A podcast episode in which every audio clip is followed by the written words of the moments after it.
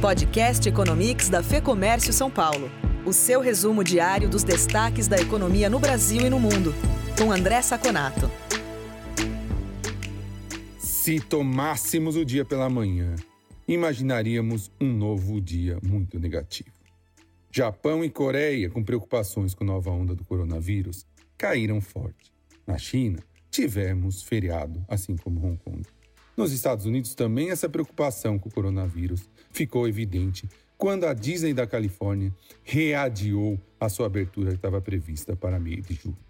Além disso, o número de pedidos de seguro-desemprego subiu para 1 milhão 480 mil na semana passada, contra uma previsão de 1 milhão 350 mil. Mas, ao longo do dia, notícias positivas viraram o ânimo dos investidores. A Reuters, por exemplo, disse que o tráfego das estradas no mundo desenvolvido já voltou aos níveis de 2019.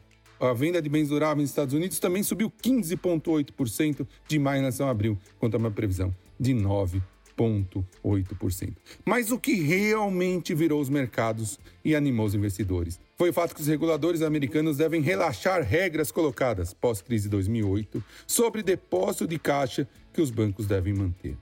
Isso é uma forte vitória de Trump uma forte demanda de Wall Street. Isso fez com que Dow Jones e Nasdaq realmente subissem forte. Dow Jones subiu 1,17% e Nasdaq, a bolsa eletrônica, 1,09%.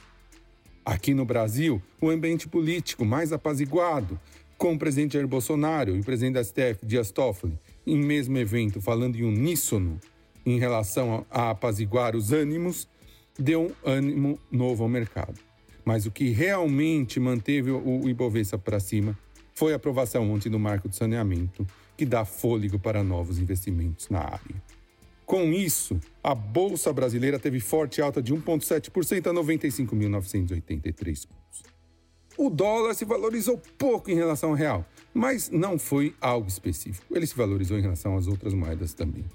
Subiu apenas 0,19% com grande volatilidade e fechou a R$ 5,00 e 33 centavos. Também o novo ministro da Educação, Carlos Decotelli, considerado técnico respeitado e longe do lavismo, reforçou esse clima positivo. Por hoje é só, até o próximo Economics.